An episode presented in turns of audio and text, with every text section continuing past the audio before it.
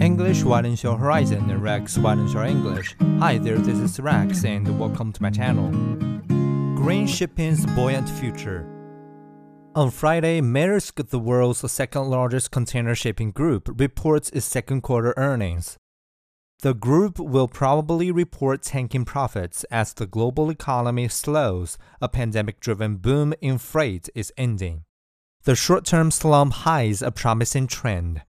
In June, Maersk ordered six vessels with engines able to run on green methanol, a chemical that could help cut shipping's carbon emissions, worth 3% of the global total. In 2021, the firm placed the world's first order for such ships. In total, it has now ordered 25, and the global order book now stands at more than 100. Unlike other green fuels such as ammonia or hydrogen, methanol can be stored at room temperature and engines running on it already exist.